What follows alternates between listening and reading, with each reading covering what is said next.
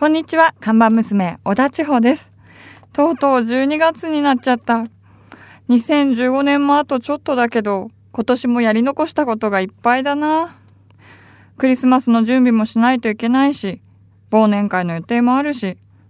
だけど私のプライベートの予定も全く予定が入ってないけど、お店の予約も入ってないけど大丈夫なのかな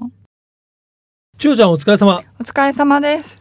なんか、あの、今聞いたけど、あれお店全然予約入ってないってそうなんですよ。なんあのでですねか、い、やいや、年末ね、ちょっと俺、すごく忙しくて、はいお店予約受け付けてないん だよ。なん でですか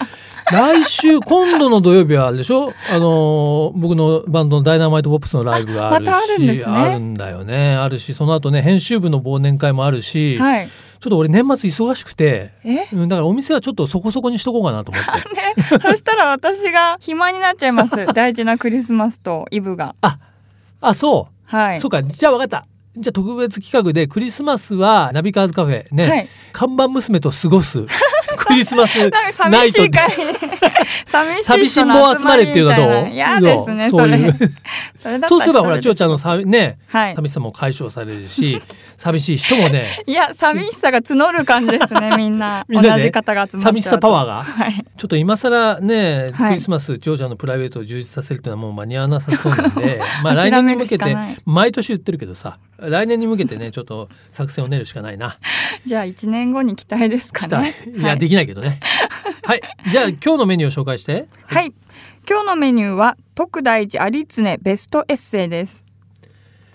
はい昨年になりますが2014年の11月7日惜しまれつつお亡くなりになった希代の自動車評論家徳大寺愛常さん、ねはいナビカーズでもお世話になっておりましたけどもその徳大さんのベストエッセイ集が刊行となりました、はい。ね、車好きの方ならねご存知、えーの間違いだらけの車選び、ね、このシリーズからの原稿はもちろんのこと単行本に未収録の原稿も多数集めたまさにね、徳大さんのベストオブベスト。例えばね、徳大さんの名言として知られる、車は買っても売っても損をする。はい。まあこれ、当たり前のようでいて、すごく深い言葉。ね。うんあとね、古くは1964年のね、第2回日本グランプリ、スカイライン 2000GT とポルシェがね、はい人を演じた、その伝説のグランプリのね、舞台裏を綴った原稿、あるいは、徳大さんが尊敬してやまなかった、ホンダの創業者、本田宗一郎さんとの車談義はといいうね、今も色あせない文章がずらりと並んでるんですね。あと、若い頃からはい。大好きだった、あのジャイアンツミスタージャイアンツの長嶋茂雄さんに関する話まあ車だけじゃないですね、はいまあそういうお話をえ集めてありますんでぜひ徳大さんのファンの方にもそうでない方にもねもう一度ぜひ味わっていただきたいと思います価格は1728円創始者から発売されておりますそしてそして今日のメニューちょっとね2本立てにさせていただいてねもう一つ紹介したいんですが、はいなんとなんと、えー我がナビカーズカフェ、えーでありますが昨日ね12月5日ですか、えーなんとナビカレー発売 しましたカレーどうですかこのパッケージおしゃれこれ安藤さんのですそかう安藤俊彦さんねナビカーズにもイラスト描いております安藤さんがシトロエンのね、はい 2CV というですねはいがこうちょっとパリの街角かなにいるようなですね、カレー色になってますねなってるんですけども、はいえーナビのねおオリジナルパッケージカレーをついに作ってしまいましすごた。ね、これちなみに、えー中身はですね、はいアルバカレーさんというあの北陸発祥の今ね金沢カレーっちって知ってます、はいあのゴーゴーカレーとかねあはいあれもはい金沢カレー、ちょっとすごいねなんていうのかな濃厚なカレーです。はいあのさらっと系じゃないですドロッと系です。もうコクのあるカレーで実際お店で出る時はこうキャベツのうんこうね、えー細切り千切りかなんかと一緒に出てくるんですけども、はいまあ、非常にコクのある美味しいカレー屋さんとの出会いがありまして、まあ、中身はそのアルバカレーさんのカレーを使用してパッケージはオリジナル、えー裏面ではですねナビカーズで、ね「カレーなるドライブ」というカレー連鎖をしている渡辺俊美さんの推薦の言葉なんかもありまして、いいですねもちろんこのパッケー私ジねナビカーズはい編集長の、ねメッセージもありまして何といってもナビカレーキャッチフレーズは「もう一度カレーを食べよう」って意味が素晴らしい よくわからない。毎日食べてるよっていうことですけども。 まあね、あの、もう一度自動、車と暮らそうというね、はいナビカーズのキコャッンセプトチにフレーズとちょっと引っ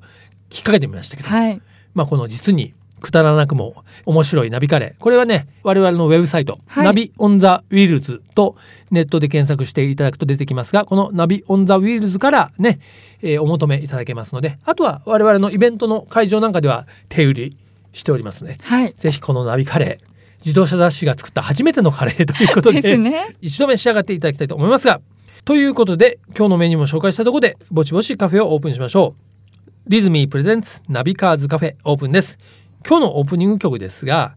やっぱカレーにちなんだものかな。そうですね。うん、ちょうちゃんどうですかカレーソング。カレーソング私が学生の時に流行ったのは、はいあのプロモーションビデオで、はい。裸にエプロンのおソニンうん、のソニーカちゃんレーの。ライスの女カレーライス。っていう曲が、裸にエプロンカレーライス。はい、いいですね。じゃあそれ行きましょうか。ね。ではね、ナビカーズカフェオープニング曲はソニンでカレーライスの女。自動車雑誌ナビカーズと体調予報アプリリズミーがお届けするリズミープレゼンツナビカーズカフェ。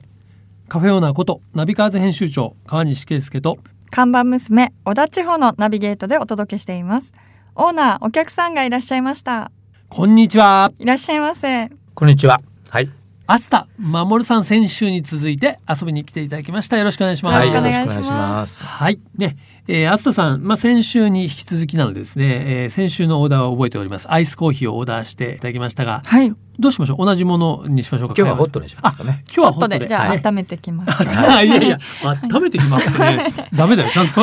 もう12月に入ったからね。そうですね暑いのをですね。はい、はい持ってきます、うん厚めでいいから厚めで。それではい。 やけどしちゃうぐらいで、はいはいではですね熱々のコーヒーを用意している間にですね、えー、熱田さんのご紹介をさせていただきたいんですが、まあ、先週ね聞いていただいた方にはすでにね説明不要と思いますが1963年三重県鈴鹿市生まれであります東京工芸大学写真技術科卒業後85年から、えー出版社に入られて当時は二輪のですね主にモータースポーツの写真を撮ってらっしゃいましてその後ですね1992年にフリーランスとして独立されてその後は主に四輪のモータースポーツを中心にね特に F1 ですねその F1 は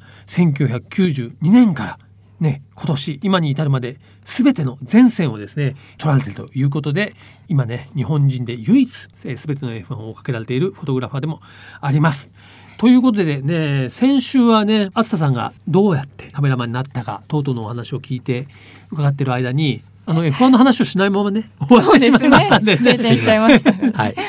はいねということでまあ F1 なんですけども実はねあの今年はですね9月に我々もナビカーズで F1 の特集っていうのをまあしたんですけども、はいでその時にも当然あつたさんに F1 のお話もしていただきましたしナビカーズでも迷子連載があるんですが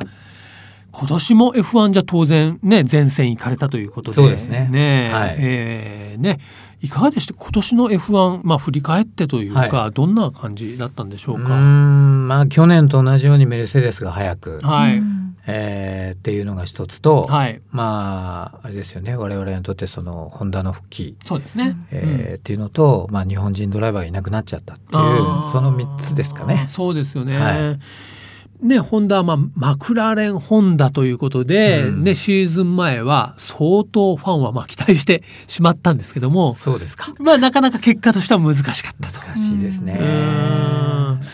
どうなんですかまあいろいろ言われてますけどね、うんまあねその20年以上 F1 を見てる熱田さんから見て、はいねなかなかこのホンダが難しいっていうのは。はい、まああの見えないところでやってるものなので,、うんではい特にあの昔はエンジンがあってギアボックスがあって、うん、えーシャシがあってっていうだけだったのが今はその回生エネルギーって言ってあブレーキからもうん、エネルギーを取って、うんそれを電池に貯めて、はいうん電池の力っていうのも使ったりまあ、要はハイブリッド的なハイブリッドですもねのはい、あとまあそれにプラスターボっていうのがあったりするので、複雑 複雑回帰らしいんですよ、どうも。どうもね僕にはもう、まあ、さっぱりわからないその改正の仕方でやっぱりそこでホンダが出るにあたって今までとその強かったメルセデスとかうんフェラーリとかルノーとかは違ったそのアプローチをしないと勝てないっていうことあでーなるほど。あの結構コンパクトに空力をうんうんうん、優先するためにコンパクトなにるほど。してっていうことを優先したがために、うん。まあキュッとうんうん。抑えちゃった狭いところにいなるほどろんなものを押し込めちゃった。はいはい。そうすると熱に弱くなっちゃうまあそうですよね。あーっていうことそでか序盤のトラブルが頻発したってことらしいんですけどね。うん要はね、まあ後から参戦したからね、メルセデスとかルノーとかと同じことやってても勝てないだろうっていうのがあっそうそうそて、う独自の技術をまあ追求して、それがなかなかうまくいかないってことなんですね。うんそれがまあ一番大きな原因じゃないかって言われてるみたいですけどね。まああとはね、厚田さんもおっしゃいましたけど、まあ日本人ドライバーがうんまあいなくなっちゃったということですけども、はいやっぱり僕らね F1 とかモータースポーツ見るときやっぱり人で見るというかそう人で応援しますから、もうこれは本当大きいんだと思いますけども大きいんですよ。浅田さん的にも大本当大きい。きいですかやっぱり。すごく大きいです。うん、また日本人ドライバーがねやっぱりね出てきてほしいなと思いますけどもねそうですねん、朝さんの写真ってやっぱりこうえーモータースポーツの写真なんですけどやっぱこうすごくね人間味があるというか、うんそういう気がするんですけどもやっぱり人なんですね。人ですようね。んうん僕がね実はあの、まあ、同業っていうかねこういはういモータースポーツの人に聞いた話では熱田さんはあのシューマッハに怒られたことがあるってえー、すごいなんか逆にすごいですはいはねい、。その話します かじゃいやお願いします。あ。あれはですね、えっと、シューマッハがフェラーリに乗ってて、うんえーっと、サーキットはドイツのニュルブルクリンクはいの時に、うんまだあの日曜日の朝に、えーウォームアップランっていうのがあったんですよ。はいで、その時って、えーっと、フェラーリはそうのん T カーに乗り換える、あスペアカーに、はい、はいスペアカーに乗り換える、で、うんガレージの中に入れずにうんうん時間がないので、うん朝30分しかないので、はい要するにピットロードにブンと止めて、はいそこで降りて、うんうんうんえー乗り換えて乗り換えてガレージの中にある T カーに乗って出るっていううんふうなことがルーティンなんです、なるほど、そこで降りるっていうことはその広角レースを使って、うんえー、とその近くによってうん取れるわけですよ、なるほど一瞬ねのの降りてくるところ降りてくるところはい、じゃあシューマッハがこ降うりて止くまるりました瞬間を予定通りに、はいよし来たと要するにコックピットの真正面から撮りたかったんですね、広角で、なるほど、うんえーモノコックの、うんえー中央に広角レンズ、うんカメラを置いて、はいえーストロボ焚いて撮ろうと思ったんです、はいはいでビュってカメラを出したら、はいうんストラップありますよね、はいあれがアンテナに引っかかったんだコキ ってえマシンのマシンうにんほんであれあれあれってなって こうかき引っかかっちゃったこう引っかかってくるそんなことやっちゃいけないじゃないですかだってそこうすごい繊細繊細なアンテナがついてるんでそのストラップでガーンってってやったら当然いけないことですよねあれやっちまったなと思ってこう取ろうと思ったんですけどなんかこう取れなかったんですよでそのうちこうシューマッハが降りてくるじゃないですうか、んうんで降りるっていうことは僕のカメラ見えてるわけですよね、うんこっち向いてるんですよ、はでなんか変な東洋人のカメラマンが 自分の車のところになんか引っ掛けてるとやめろうと思って俺は撮れないからこうやってやってたよとでシューマッハが降りましいた、うんで降りてなんか後ろからに回ったのは気配で分かったんです僕はその,、その時もこう 取れない撮ろう撮ろう焦ってしたらもう背中をですね、うん思いっきり3発パンパンパン叩かれていやシュマハに直何やってんだ直直伝に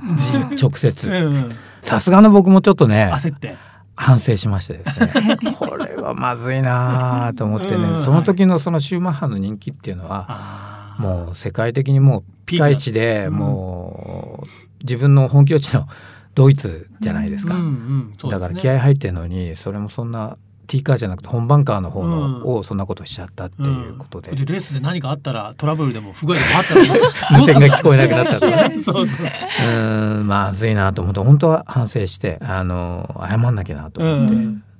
でプレスコンファレンスの後に、うんえー終わった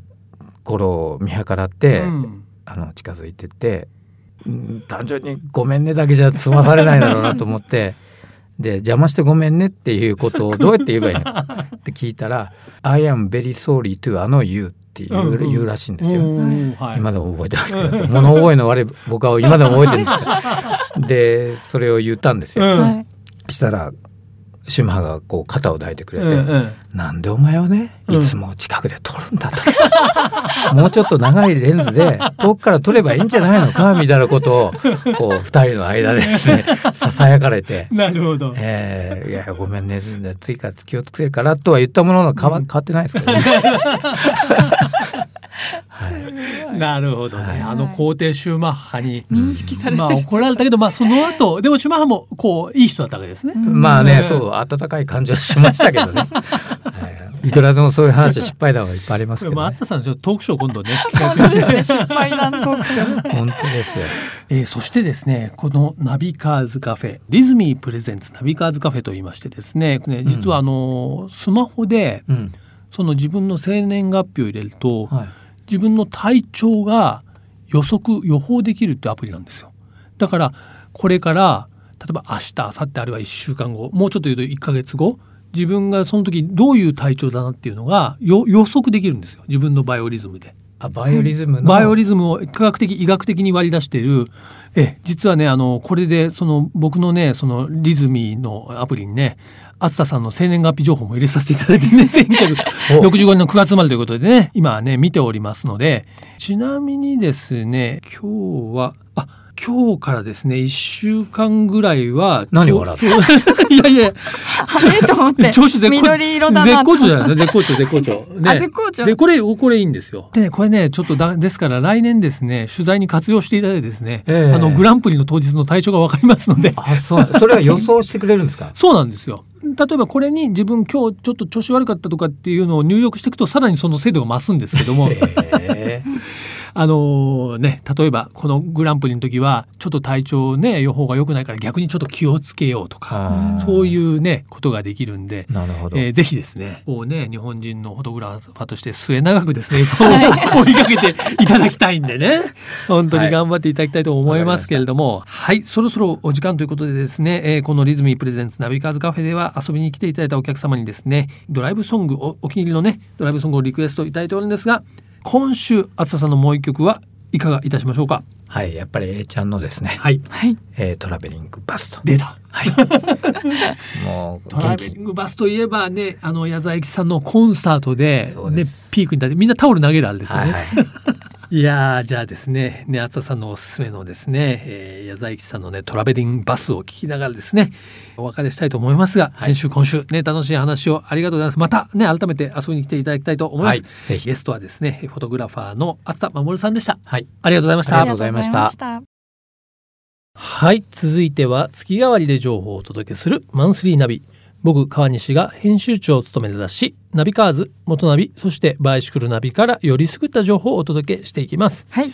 今月12月に入りましたがモーターサイクルオブザイヤーねこれはですね何かと申しますと、はいまあ車ではねカーオブザイヤー通称コティと呼ばれてますがありますが実は二輪オートバイの世界ではねこのコティにあたるものがないんですね、はいなのでであれば我々元ナビがやってしまおうということでもう十数年ですかね続けている企画でありまして名付けてモーターサイクルオブザイヤー頭文字を取って通称モーティーと呼んでおりますちなみにね昨年のモーターサイクルオブザイヤーは KTM オーストリアのメーカーになりますが、KTM1290 スーパーデューク R がですね受賞しておりまして今年はね何のバイクになるのかまあこれ